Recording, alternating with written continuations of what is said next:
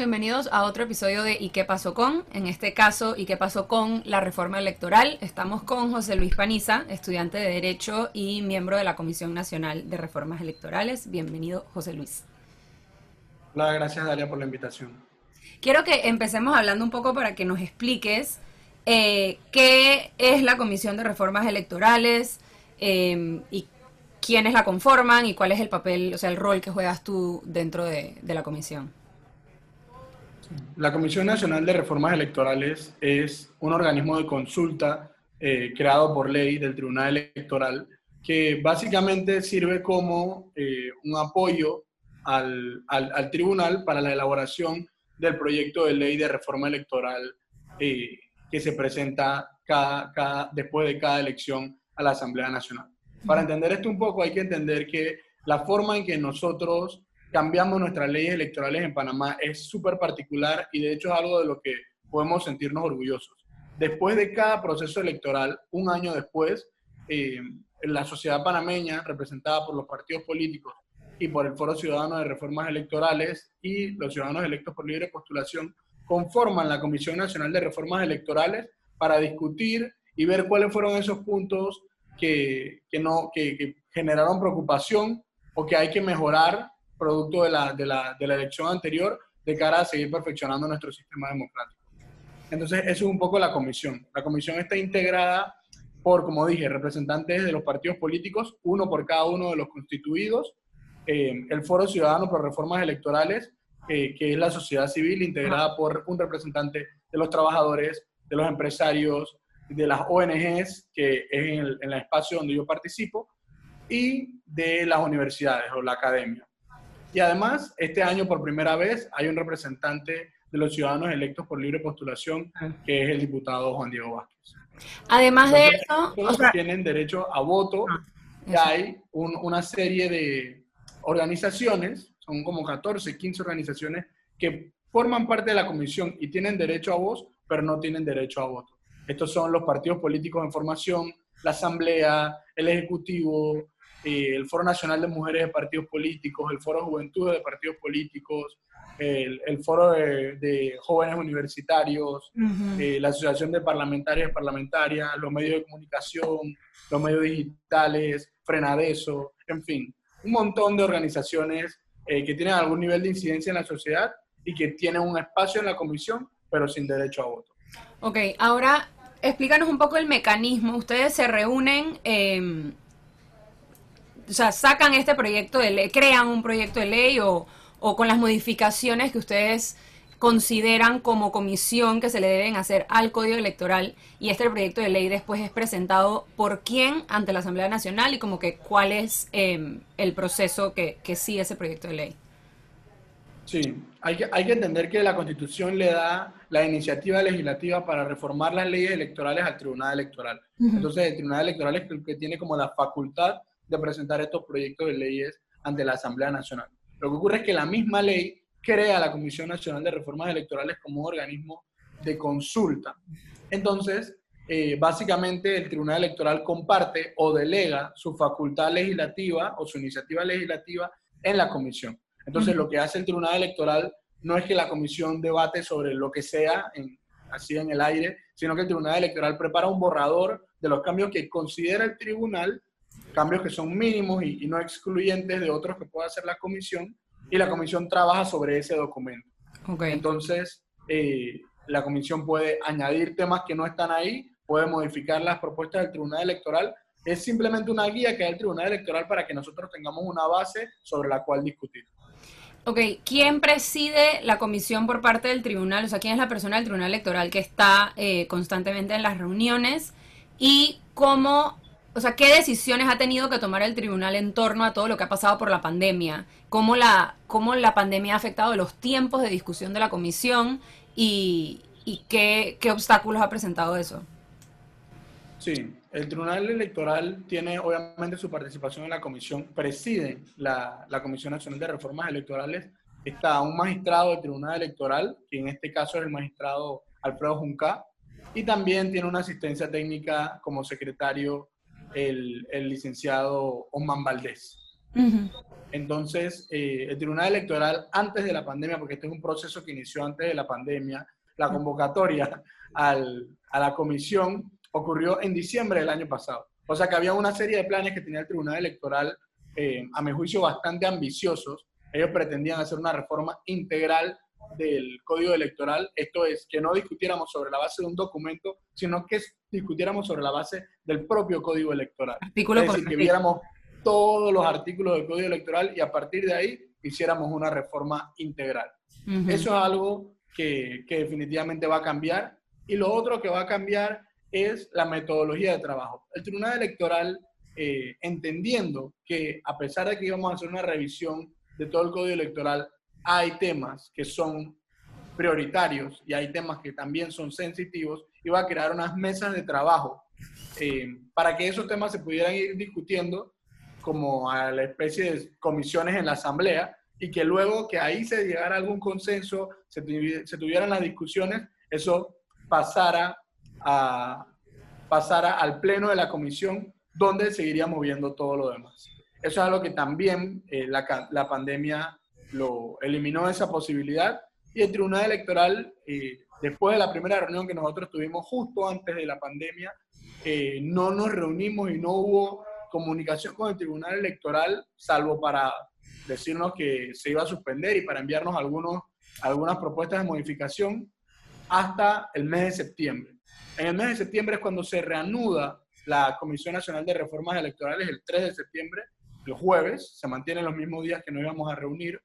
Eh, y el Tribunal Electoral nos, hace saber estos cambios eh, de cara al, al, escenario planteado por el coronavirus, pero que definitivamente se tenían que abordar y la reforma pues no se podía esperar, no podía hacerse esperar porque las elecciones van a venir sí o sí. Y hay muchos temas que hay que corregir eh, y a pesar de que no se va a poder hacer en esta ocasión una revisión integral a juicio del Tribunal Electoral por temas de tiempo, hay que recordar que además de la comisión, esto tiene que ir a la Asamblea y eso allá eh, es un proceso y hay limitaciones eh, en la ley, en la Constitución, para que tú no puedas hacer eh, cambios en, en, las reglas electorales una vez que ya haya iniciado el proceso electoral. Bien sabemos, antes de, antes de, de las elecciones, o sea, desde 2023 incluso de 2022 con el tema de los independientes, hay gente firma, eh, buscando firmas y no sería justo que cambie la regla del juego a la mitad de cuando ya ha iniciado el proceso.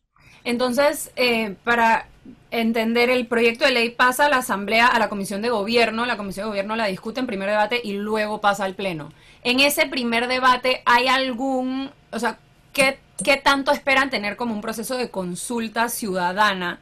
O sea, van a poder, como pasa en los primeros debates en, en todos los otros proyectos de ley en las comisiones, esa discusión esperan que sea abierta y esperan que sea cuándo, o sea, a partir de enero.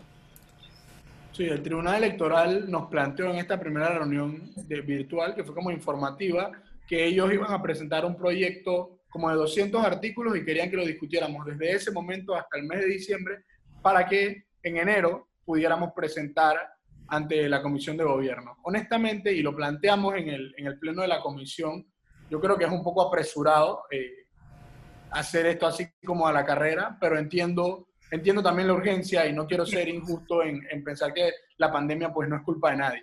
Eh, entonces sí, habrá que hacer los cambios posibles, requerirá de un esfuerzo mayor de, de, los comisionados y las personas que somos parte de la comisión y del foro ciudadano, pero definitivamente será así. Yo esperaría que como con cualquier otra ley, porque no toda la población está en la comisión y no sería justo que se dejara por fuera, eh, la, Comisión de Gobierno, Justicia y Asuntos Constitucionales hiciera el proceso de consultas correspondiente y como es normal, y además como lo establece el reglamento orgánico del régimen interno de la Asamblea. Es decir, cualquier ciudadano que tenga el interés de participar debe poder tener el espacio en ese primer debate y ojalá que esa discusión en, en la comisión sea lo más abierta posible para que la gente pueda eh, manifestar todas las cosas, inclusive llevar propuestas. Hay muchas propuestas que a través del Tribunal Electoral, bajo una plataforma virtual que han habilitado, se han estado haciendo. Entonces es importante que en la Asamblea se abra ese espacio, eh, como es el lugar verdaderamente representativo la Asamblea Nacional, que la Comisión abra el espacio para que la ciudadanía pueda participar eh, y pueda elevar los problemas que tiene o las, inquietudes que tiene en cuanto, a en cuanto al código electoral. Ok, ahora háblanos un poquito de cómo ha sido em, la situación dentro de la Comisión de Reformas Electorales ahora que, bueno, que tú estás em, como parte del grupo que representa a la sociedad civil que tiene derecho a voto. Eh, también están los, la representación de los ciudadanos, de los candidatos electos por libre postulación. ¿Cómo ha sido em, ese, como ese mecanismo? ¿Cuáles, ¿Cuáles son como las los sentimientos que te da a ti, como que la manera en la que se ha llevado el proceso. Sé que hubo un tema eh, de una propuesta que ustedes presentaron acerca de, de si incitaba la mayoría simple o la mayoría calificada. Cuéntanos un poquito de todo ese proceso y, y cómo esa experiencia afecta como la manera en la que ustedes están llevando a cabo la discusión en la comisión. Sí, hay que, hay que entender que la Comisión Nacional de Reformas Electorales, aunque esté integrada por organismos de sociedad civil y partidos políticos, eh, al final es un espacio político, es un espacio de discusión política. Entonces, eh, históricamente, a pesar del espacio que tiene la sociedad civil, eh, han habido una serie de cosas que han ocurrido, como por ejemplo, matemáticamente, los que tienen derecho a voto, en esta ocasión son 11. Eh, los partidos políticos tienen 6 votos, o uno cada uno, que en total son 6. El Foro Ciudadano tiene 4, y el de los ciudadanos electos por libre postulación. Lo que históricamente ha ocurrido en la comisión y esta es la primera vez que yo participo, pero es el feedback que he recibido de todos los que han participado en todas las generaciones anteriores, es que los partidos políticos suelen llegar a acuerdos eh, a lo interno de la comisión, de modo que en muchas ocasiones las aspiraciones de, de la sociedad civil o del foro ciudadano en temas sensitivos, en temas que el foro considera prioritarios, a veces suelen dejarse de lado. Entonces, eh, históricamente se han hecho una serie de propuestas para tratar de elevar el nivel de incidencia que tiene el, foro ciudadano en la comisión. Eh, y ha habido propuestas de todo tipo. Ha habido propuestas para establecer una fórmula de votación paritaria de 50-50. Eh, ha habido propuestas de elevar la cantidad de representantes con derecho a voto que están en la comisión del foro ciudadano para que sean 50-50 eh, con los partidos políticos. Y son propuestas que no han prosperado, eh, bajo el argumento de que los partidos políticos al final son los que representan a, o, los que tienen ese espacio de representación y que pasan por elecciones, etcétera, etcétera, etcétera.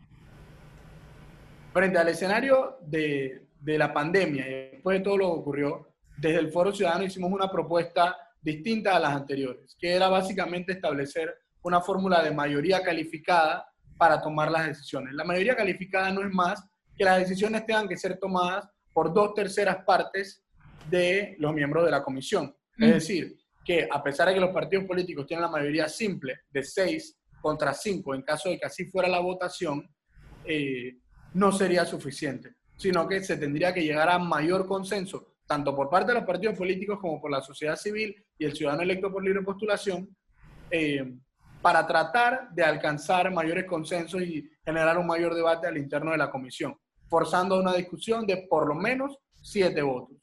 Eh, de modo que los partidos políticos, aun si se unieran, que no siempre es así, pero aun si se unieran para eh, imponer temas, y tengo que usar la palabra, para imponer temas a la comisión, necesitaran eh, necesariamente del apoyo de alguno de los otros sectores de la comisión.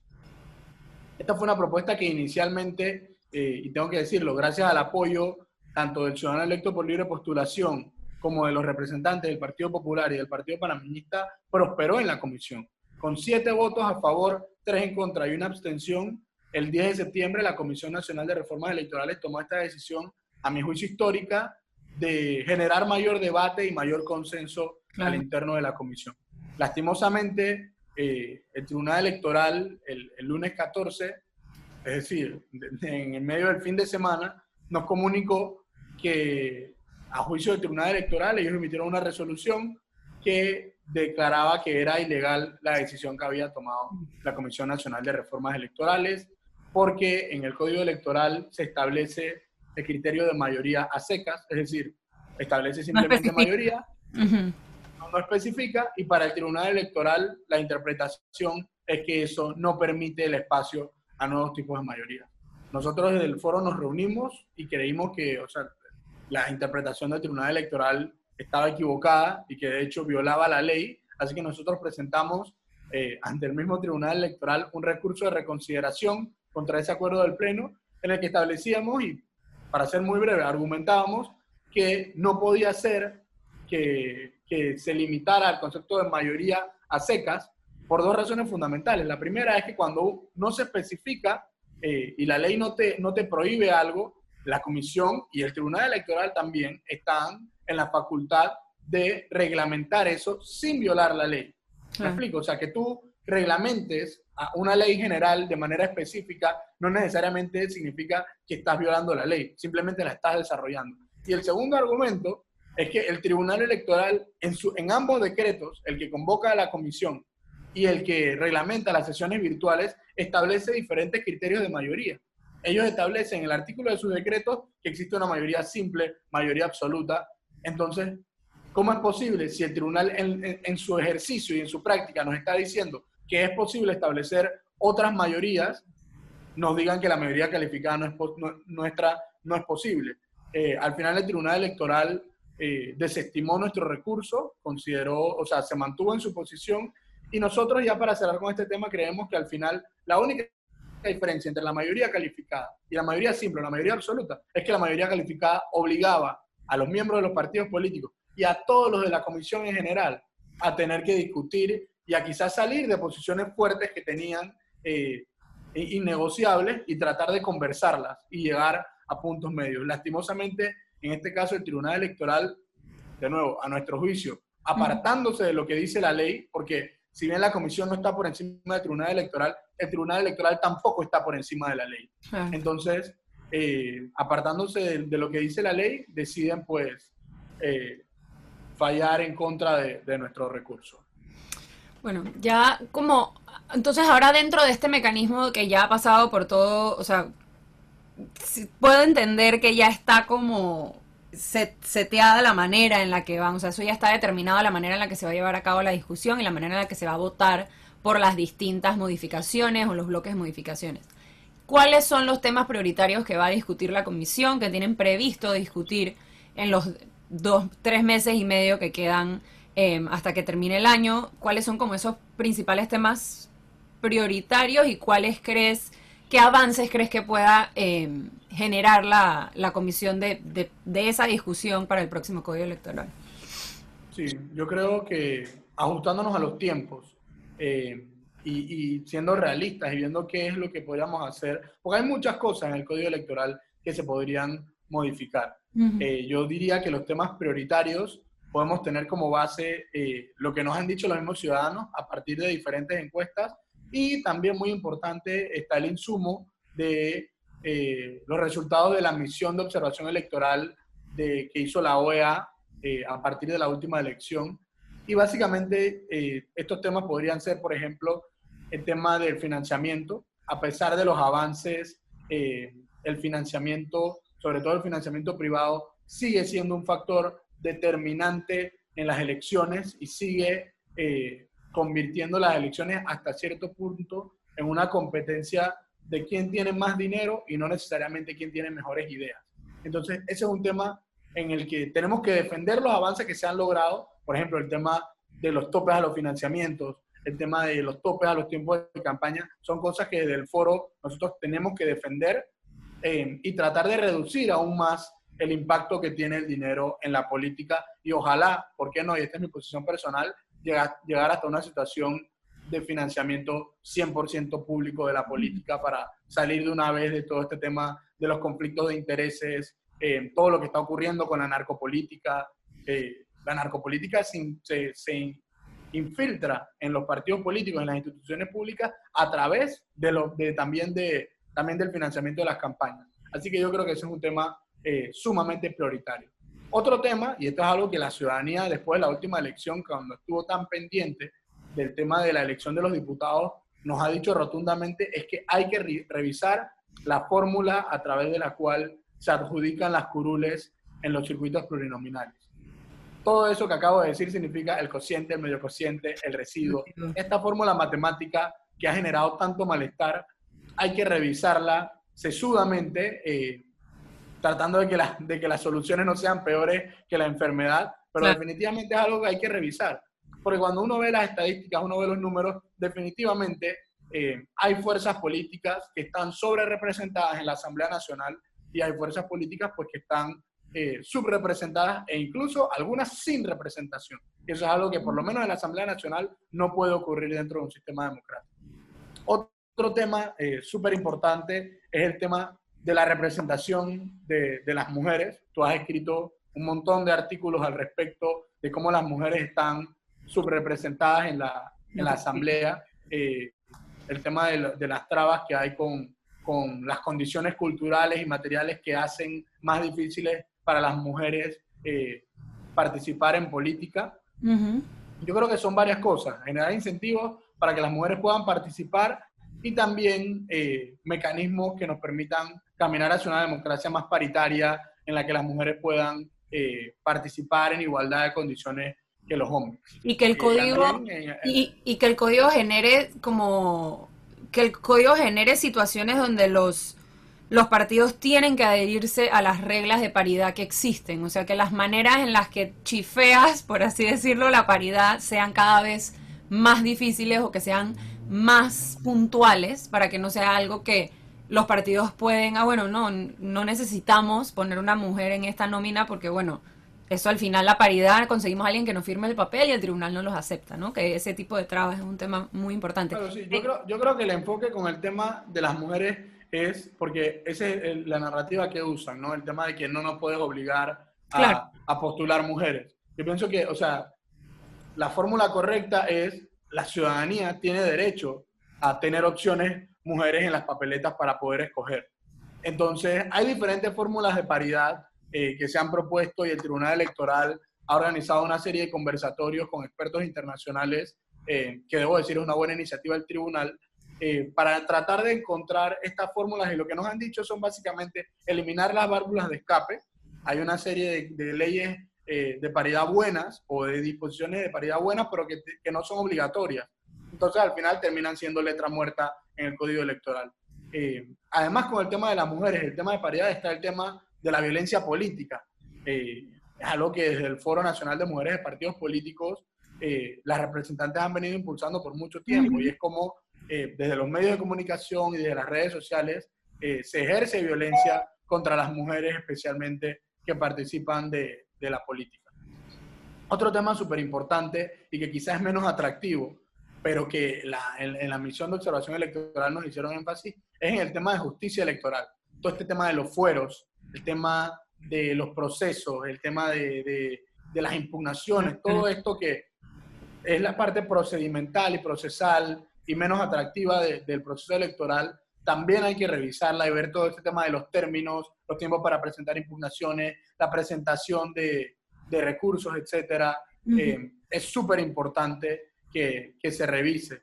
El tema de las redes sociales también, eh, de manera así general, fue la primera eh, elección que tuvimos ya con las redes sociales a full y yo creo que eso va a ir incrementando y hay que ver cómo eso puede empezar a regularse o, orientarse y modelar eh, las redes sociales para que no eh, ataquen a la democracia, sino que ayuden a fortalecer a fortalecerla. otro tema, Ajá, dale, dale. Otro tema, el último tema, que desde el Foro Ciudadano es un tema que quizás no está tanto en la palestra, pero que para nosotros es una prioridad, es la equiparación de oportunidades para personas con discapacidad. Eh, dentro del Foro Ciudadano hay una serie de organizaciones eh, que trabajan el tema de personas con discapacidad que no solamente lo han discutido y lo han puesto en la palestra, sino que han elaborado propuestas que nosotros vamos a presentar ante la comisión eh, que van desde temas tan sencillos como el poder tener centros de votación accesibles para que las personas puedan acceder a ejercer su derecho al voto. Ni siquiera es algo súper moderno, pero el simple hecho de que estas personas no están pudiendo ejercer su derecho al voto como es debido en igualdad de condiciones con otras personas, es un tema que definitivamente hay que corregir y que el Tribunal Electoral tiene que dar las facilidades para que las personas puedan votar, eh, que al final es un derecho humano. Claro. Bueno, mil gracias, eh, Panisa, por ese resumen tan completo de la Comisión Nacional de Reformas Electorales. Eh, no sé si quieras agregar algo para cerrar, pero sí, no sé si quieres agregar algo.